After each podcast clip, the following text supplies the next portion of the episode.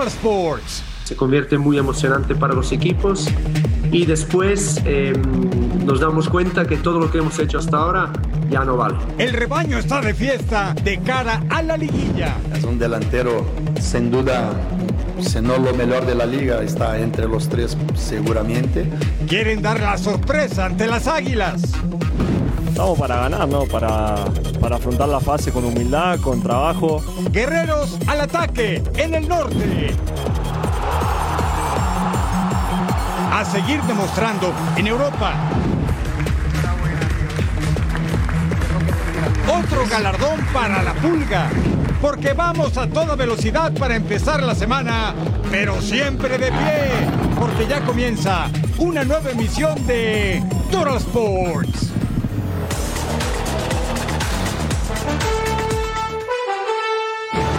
Sí, está en el lugar correcto. Bienvenidos a Total Sports junto a mi super partner Majo Montemayor. Les saludo con mucho gusto Eric Fisher. Ahora sí tenemos días y horarios de la liguilla por el título del balompié mexicano. La liga que nos mueve los ocho grandes. Que no, partner, qué gusto acompañarte. El gusto es mío, partner. Gracias por estar con nosotros en Total Sports. Y ya veíamos que Messi recibió un reconocimiento al mejor deportista masculino más que merecido. Y a Memo Ochoa le quitaron el invicto. Aquí en Total Sports le vamos a contar todos los detalles. Así que quédense con nosotros durante la próxima hora, partner. Pero hay que empezar con la liga que nos mueve, partner. Ah, pero por supuesto, porque eso nos gusta y lo que le sigue. La recalificación ha quedado atrás, pero qué partidos, eh. La maldición de local estuvo a punto de hacer de 4-4, pero no. Aquí los detalles, el recuento de los años de nuestra liga.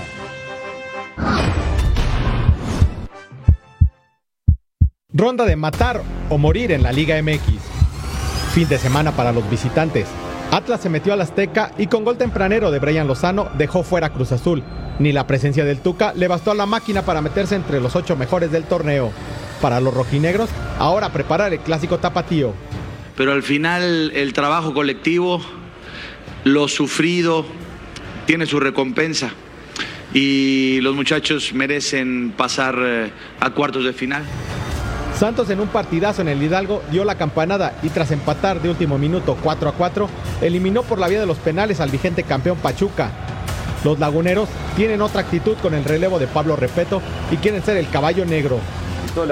Todo, el partido fuimos de atrás, ¿no? porque siempre estuvimos en desventaja y el equipo buscó este, y, y pudo revertir siempre, cuatro veces, ¿no? que eso no es poco y eso habla de que, de que el equipo está fuerte, sobre todo en la parte anímica. ¿no? Atlético de San Luis fue a la cueva de la fiera y con un planteamiento inteligente se llevó el boleto a la fiesta grande con victoria de 3 por 1. León decepcionó ante su gente, pero le queda en el horizonte la final de CONCACAF ante LAFC. El fútbol se, juega dentro de la cancha, no hablando. Y, y es mucho más que, que jugar, que eh, jugar bien. Para mí es un tema mucho de actitud, de coraje a salir a jugar, a presionar donde estás. eh. Tigres fue el único que hizo valer su condición de local. La anotación solitaria de Sebastián Córdoba ante Puebla le dio el pase a los felinos con Robert Dante Siboldi, que empezaba a ser cuestionado por la afición. Siempre este, este equipo y esta institución busca salir campeón. Y bueno, si conseguimos estar en la liguilla, ahora vamos por, por el campeonato. Viene la auténtica pelea del torneo, donde los mejores clasificados buscarán evitar nuevas sorpresas en su camino por el título del Clausura 2023. Ah, partner, hubo intensidad, hubo lágrimas, hubo sorpresas, hubo buenos goles y atajadas increíbles. Sí, hubo quien se vistió de héroe y por eso la producción de Total Sports nos preparó nuestro ya clásico Total Five. Ahí te va el 5. El autor Javier Güemes. Ven a más cómo lo hace el disparo a primer poste del Atlético de San Luis. El mexicano poniendo su primer tanto. Si se le escapa por completo al arquero. Bonito gol y ahora una bonita atajada de Anthony Silva, el paraguayo. Ah, qué bonita postal futbolera. Disparo de Diego Lainez de Tigres y el portero poblano atajando atrás. Nuestro número 3 es este golazo. El disparo de fuera del área que se mete directo al ángulo por parte del lateral derecho Raúl López de Santos. El ex Toluca con su primer gol. Qué manera de hacerlo. Otra de porteros. Le gustó la anterior y ¿qué le parece la de Camilo Vargas, el colombiano?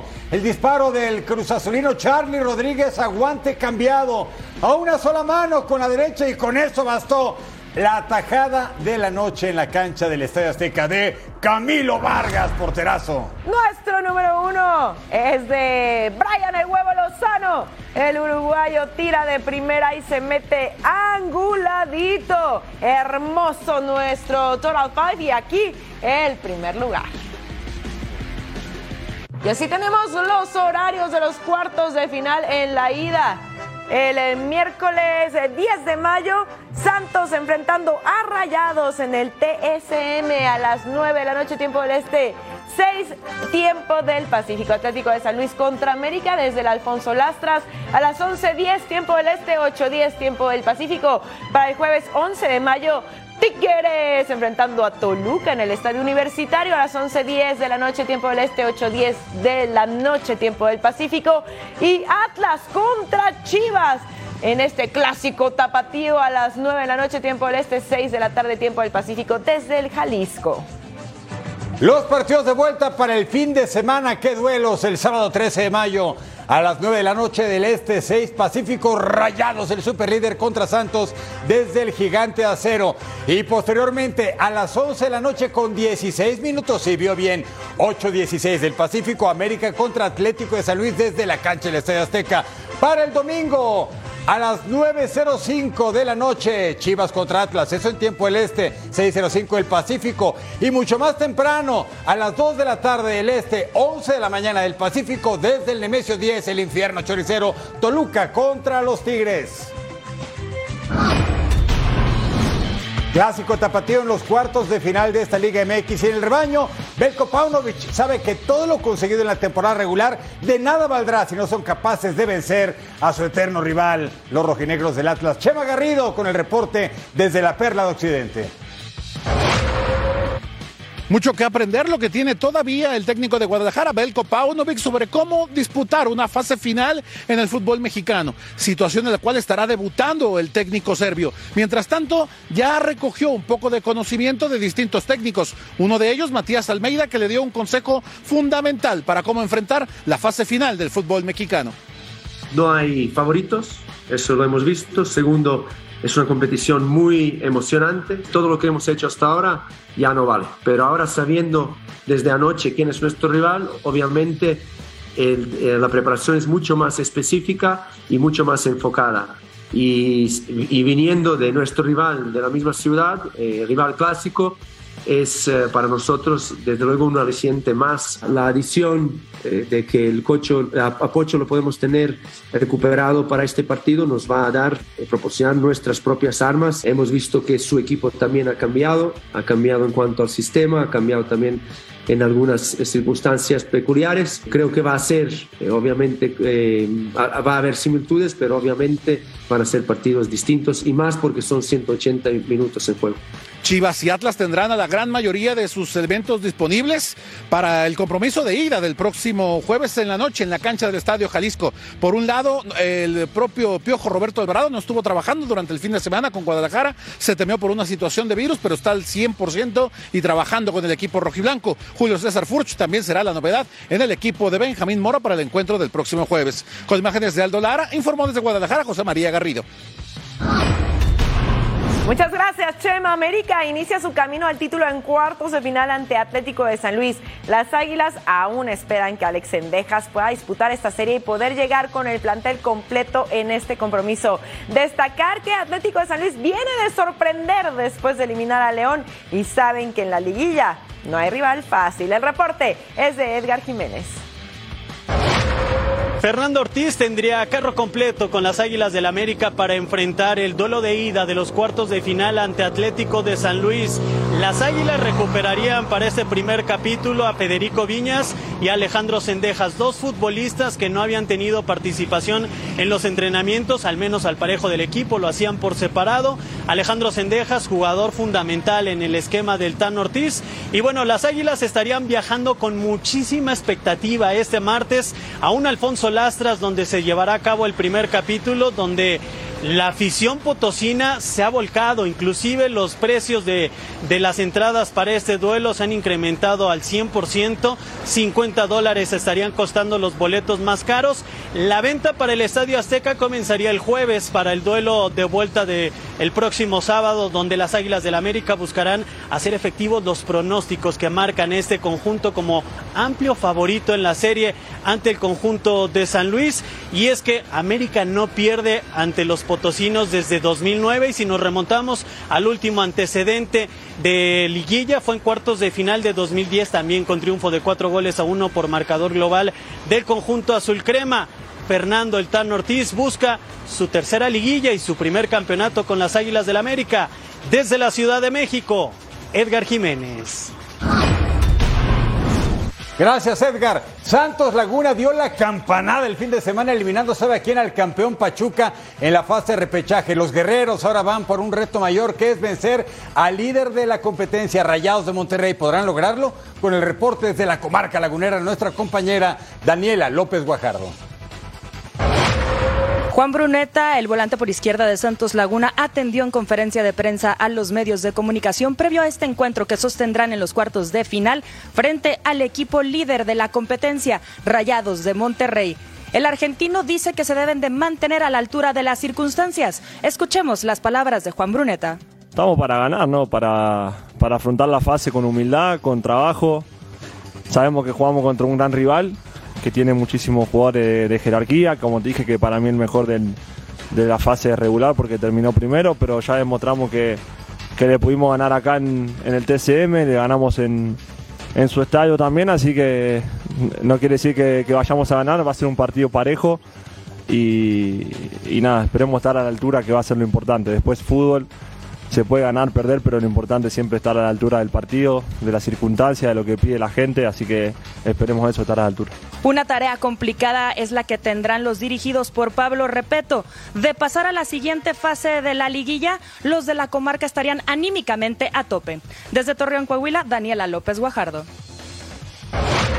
Muchas gracias, Dani. Nuestro estimado Pulpo Martín Zúñiga nos tiene el análisis de las interesantes series de cuartos de final que se nos viene en la fiesta grande del fútbol mexicano. Vamos a escucharlo en su tradicional Echando Tinta con el Pulpo.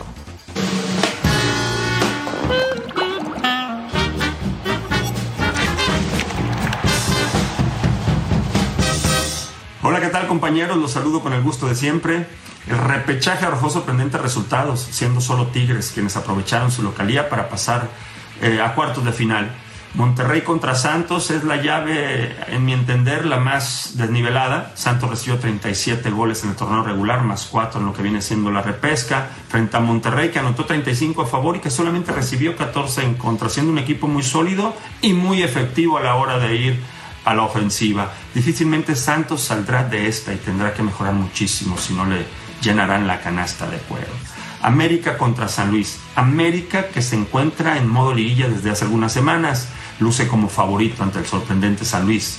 Lo del señor Jardiné, una escuadra que para mí su mejor virtud es la de ser tácticamente muy disciplinados, que corren y meten todo el partido con gran esfuerzo individual a beneficio de lo colectivo, además de ser descarados en el buen sentido de la palabra este, al momento de contragolpear esas transiciones defensa-ofensiva que son muy muy buenas y que llegan siempre al área adversaria con muchas muchas unidades para tener mayores opciones.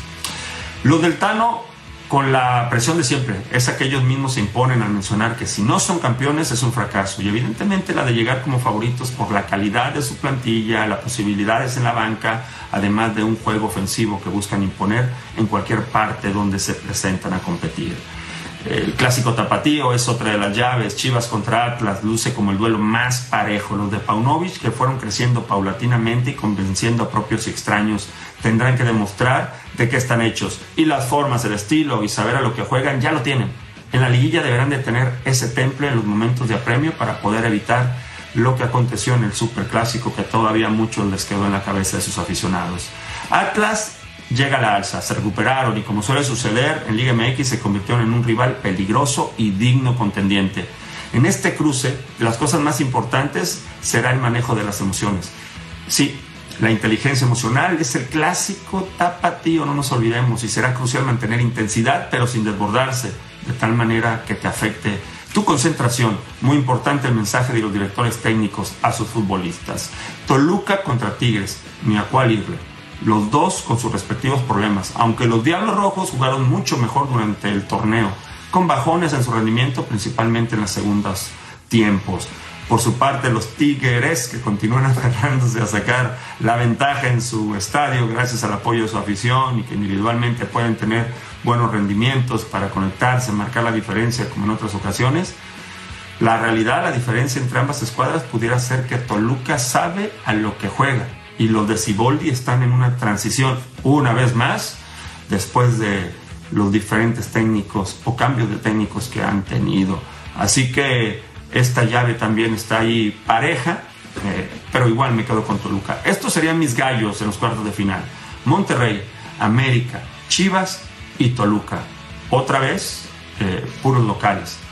O los que terminan cerrando en sus respectivos estadios.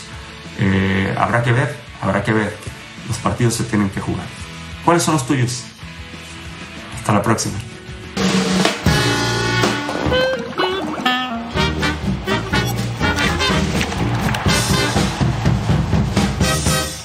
Muchas gracias al pulpo. Yo no le quiero contestar cuáles son mis favoritos, partner, porque lo que es cierto es que dejamos ya de lado el clausura 2023, que si bien nos dio un panorama general de cómo están los equipos, lo cierto es que en liguilla todo cambia y volvemos a empezar. Tienes toda la razón, es un torneo nuevo, partner. Y coincido mucho en lo que es el Pulpo Zúñiga, pero hablando de esa llave en especial de Rayado Superlíder contra Santos, que calificó como lugar número 13, gracias a que Querétaro por reglamento no pudo calificar en la jornada 15, apenas el 16 de abril, es decir, hace muy poquito, el equipo de Santos le pegó en el gigante de acero Sí. al equipo de Rayados. Entonces, cuidado, el futuro inmediato está bravo.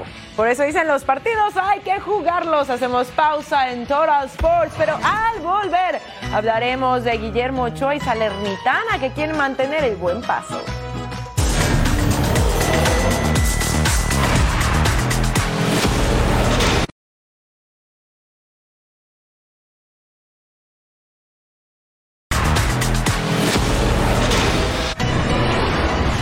Viaje futbolero en Total Sports, jornada 34 de la Serie A. Empoli contra Salernitana, sí, de Paco Memo Ochoa. El conjunto de Salernitana tiene 10 partidos sin perder, pero 8 de ellos empates. Hay que sumar de a 3 porque Ochoa no puede hacer milagros en cada tajada. Aquí sí lo hizo. Al remate Francesco Caputo al minuto 10 de acción. Otra de Ochoa. Nicolo Cambiaggi. Y a dos manos Ochoa mandando ese balón fuera del área de peligro. Y le remata el Empoli que cree otra vez Nicolo Cambiaggi. Y hasta el fondo ya ganaba el equipo de Empoli que anda por la ronda de lugar 13-14, es decir, lejos de la gloria y del infierno. Segundo tiempo, el córner, travesaño y para afuera. Y al 62, ah, Paco Memo quedó en mano a mano con Francesco Caputo. Incluso se revisó en el bar por si había posición de fuera de juego. El toque de Buegi muy bueno y el árbitro dice el gol cuenta 2 a 0. Malas noticias para el mexicano y Salernitana. Parisi con el disparo. Luego,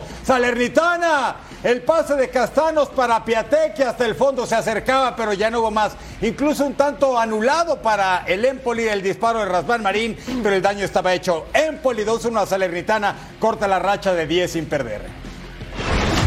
Vamos a ver ahora las acciones entre Sassuolo que perdió ante Lazio la jornada anterior, enfrentando a Boloña que perdió ante el Empoli. Domenico Berardi entraba al área y le pega primer poste, sí. Así lo celebraba el italiano de 28 años, su noveno gol personal. Qué gol, ¿eh? Al 42, Andrea Cambiaso para Nicolás Domínguez, le pega fuera del área. Hermoso y pechocho. Volvemos a empezar. Se empata cortesía del argentino con su tercer gol en la temporada. Y miren nada más cómo celebraban en la tribuna. Al 54 el pase para Andrea Cambiaso. Le pega. ¡Ay! Se iba apenas desviado.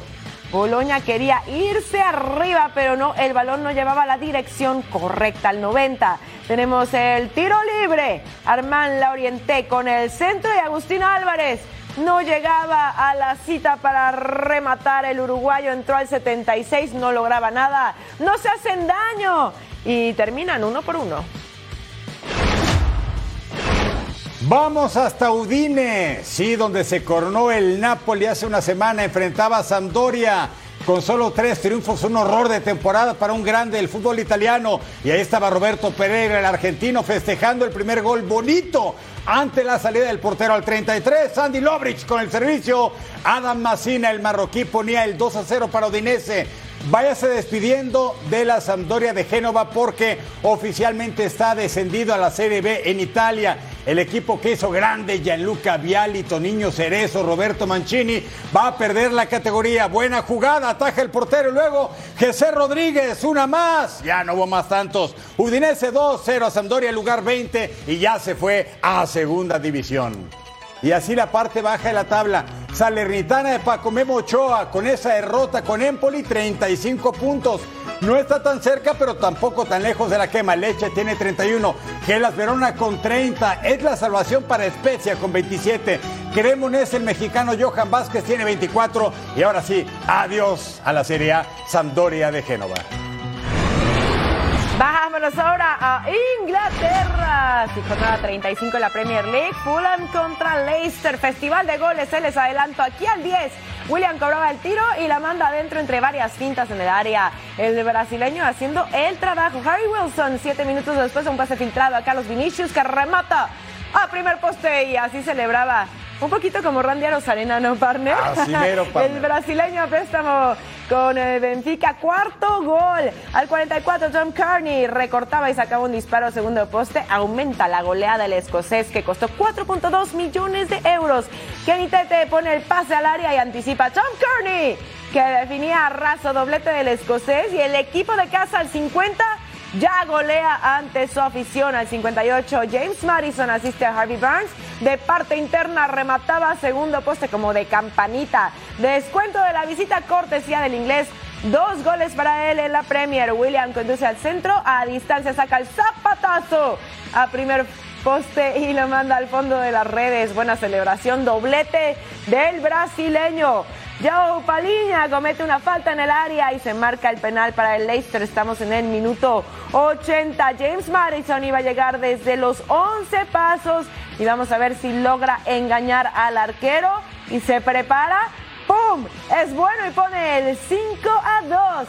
Al 88, Patson Daka manda un pase al área, rechaza el defensa de Fulham y el arquero Ben Leno no puede hacer algo. Harvey Barnes terminaba anotando. Vence al portero.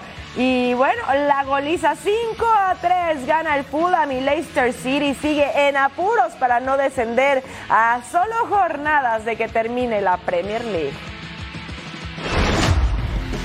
Bueno, vamos a ver ahora al Everton visitando al Brighton, mientras que el Brighton puede meterse a competencias europeas. El equipo del Everton con sede en Liverpool, eh, sí, el que juega el clásico del Merseyside con los Reds, está en peligro de descenso. Pero ¿qué cree? Ante el peligro hay que anotar goles. Abdulaye, Ducuré, el de Mali, gol 3 de la campaña. Y otra vez Ducuré haciendo el doblete. Lo que no hicieron en toda la campaña lo quieren hacer al final. Este equipo llegaba con 7 partidos sin ganar. Y vamos 2 a 0. El tercero es un autogol del guardameta Jason Steele, el portero de Brighton and Hove Albion. Se le fue esa pelota y ni modo. Segundo tiempo al 75. Ah, qué bonito pase, sin marca, recorte incluido.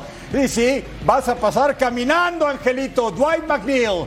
Gol 6 de la temporada. La goleada estaba decretada 4 a 0. El Everton, la última vez que descendió a la división inferior inmediata fue en la campaña 50-51, pero desde el formato Premier jamás ha perdido la categoría. Hay intento de remate en primera, pero en la segunda, tirado incluso. Llegaba el tanto de Alexis McAllister, campeón del mundo con Argentina, y Dwight Manil, el 5-1 definitivo, sale de la quema por el momento. El Everton, lugar 17, supera a Leicester y a Leeds United.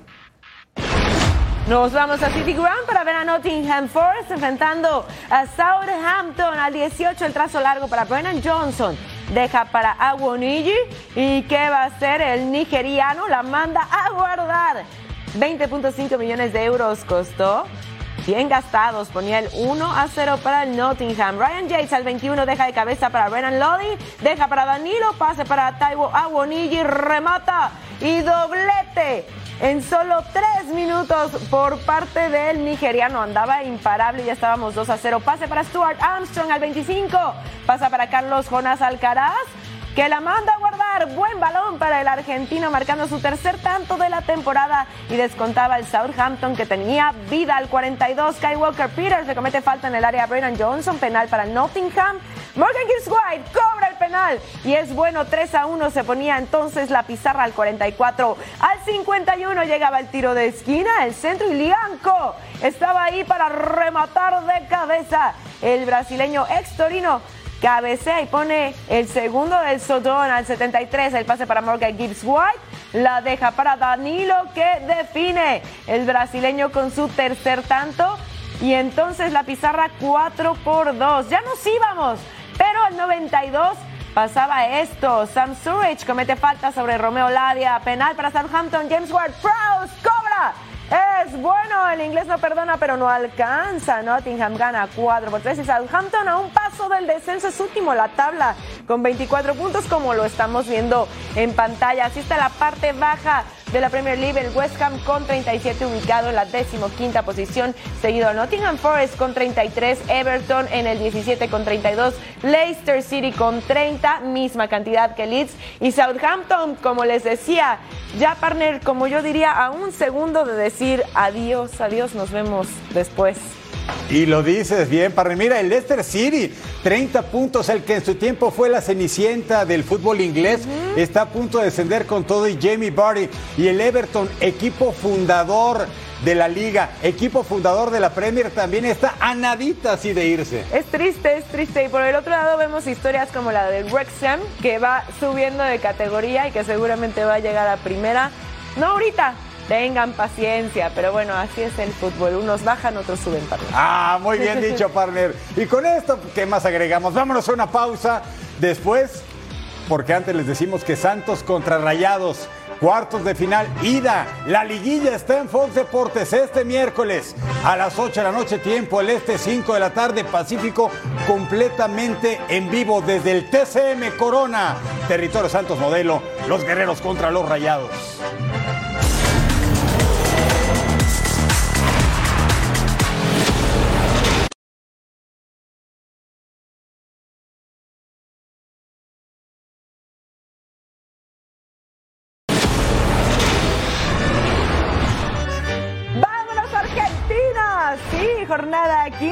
15, Arsenal enfrentando a Gimnasia y Esgrima la plata de la Liga Profesional de Fútbol.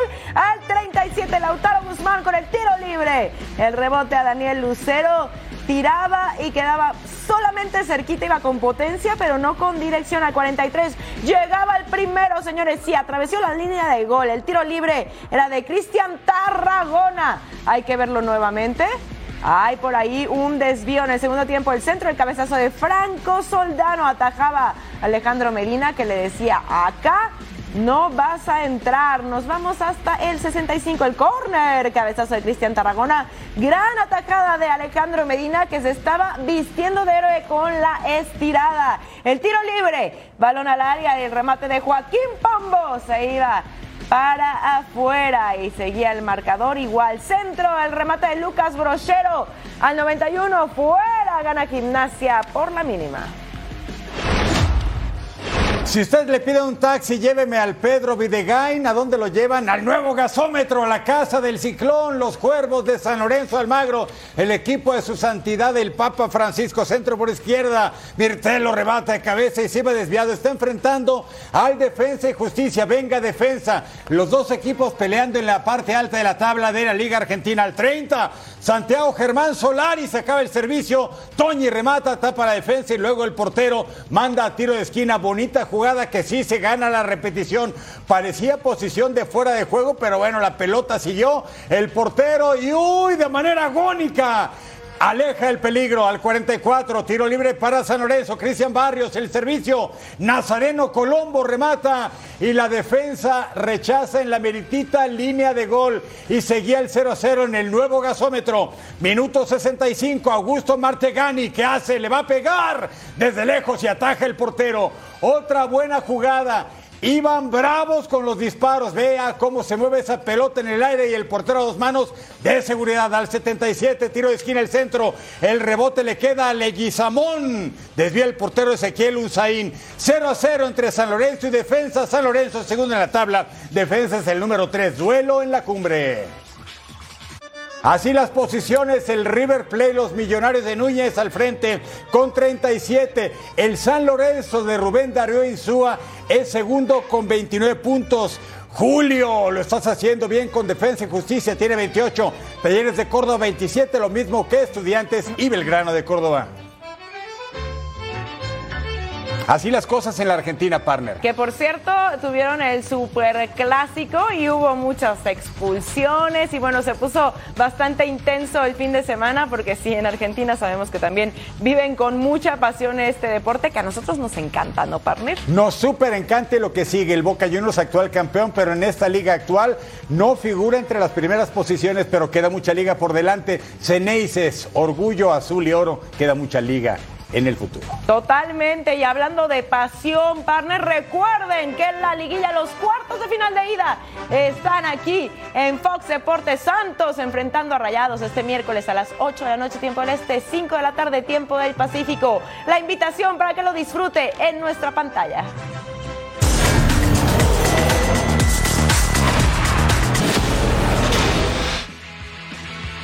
Celebración de gala en París. Se entregaron los premios Laureus 2023 a las mayores figuras del deporte en todo el planeta. Galardones que concede la Academia Laureus por méritos alcanzados durante el año. Por la alfombra roja del pabellón Vendom desfilaron grandes íconos deportivos. Entre ellos, por supuesto, estuvo el campeón de la Copa del Mundo Qatar 2022, Lionel Messi, junto a su esposa Antonella Rocuzzo. El argentino fue uno de los máximos protagonistas de la noche. Fue galardonado como el mejor deportista hombre mundial del año. The Laureus World Sportsman of the Year, Lionel Messi.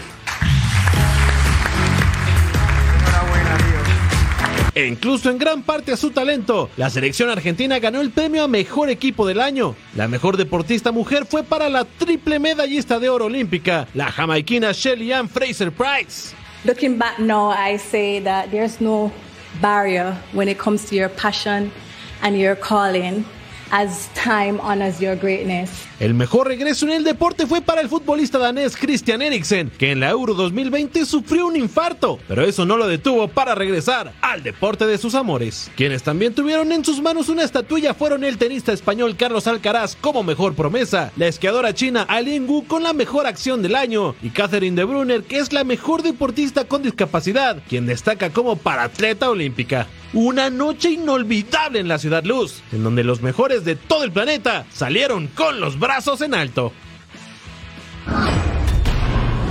Nuestros compañeros del Chiringuito dieron un anuncio con una auténtica bomba. Lionel Messi estaría comprometido a jugar en la Liga de Arabia Saudita. El astro argentino no vive su mejor momento con el actual club, el Paris Saint-Germain, y por eso es que muchos lo colocan fuera de Francia. Sin embargo, para algunos su destino sería Barcelona.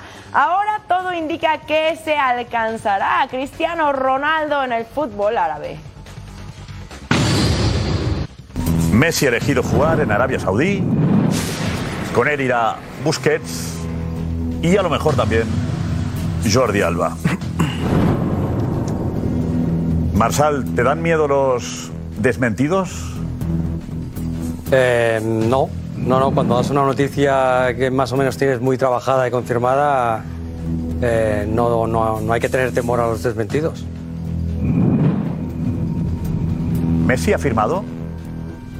Messi se ha comprometido y ha dado su palabra de que va a aceptar la oferta de Arabia Saudí y de hecho a su amigo Sergio Busquets le ha animado a que le acompañe también en esta, en esta aventura saudí.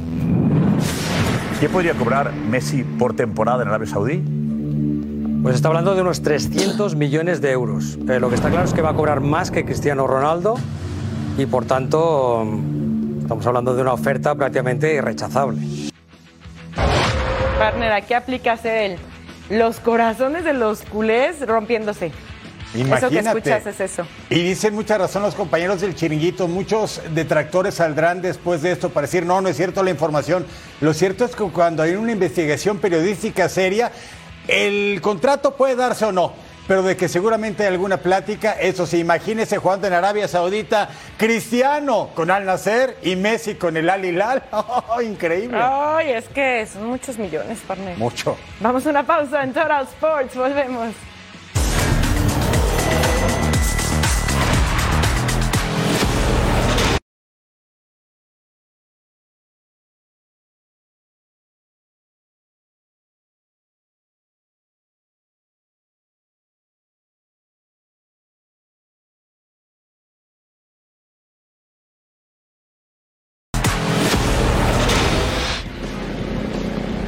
Así se mueve el mundo deportivo.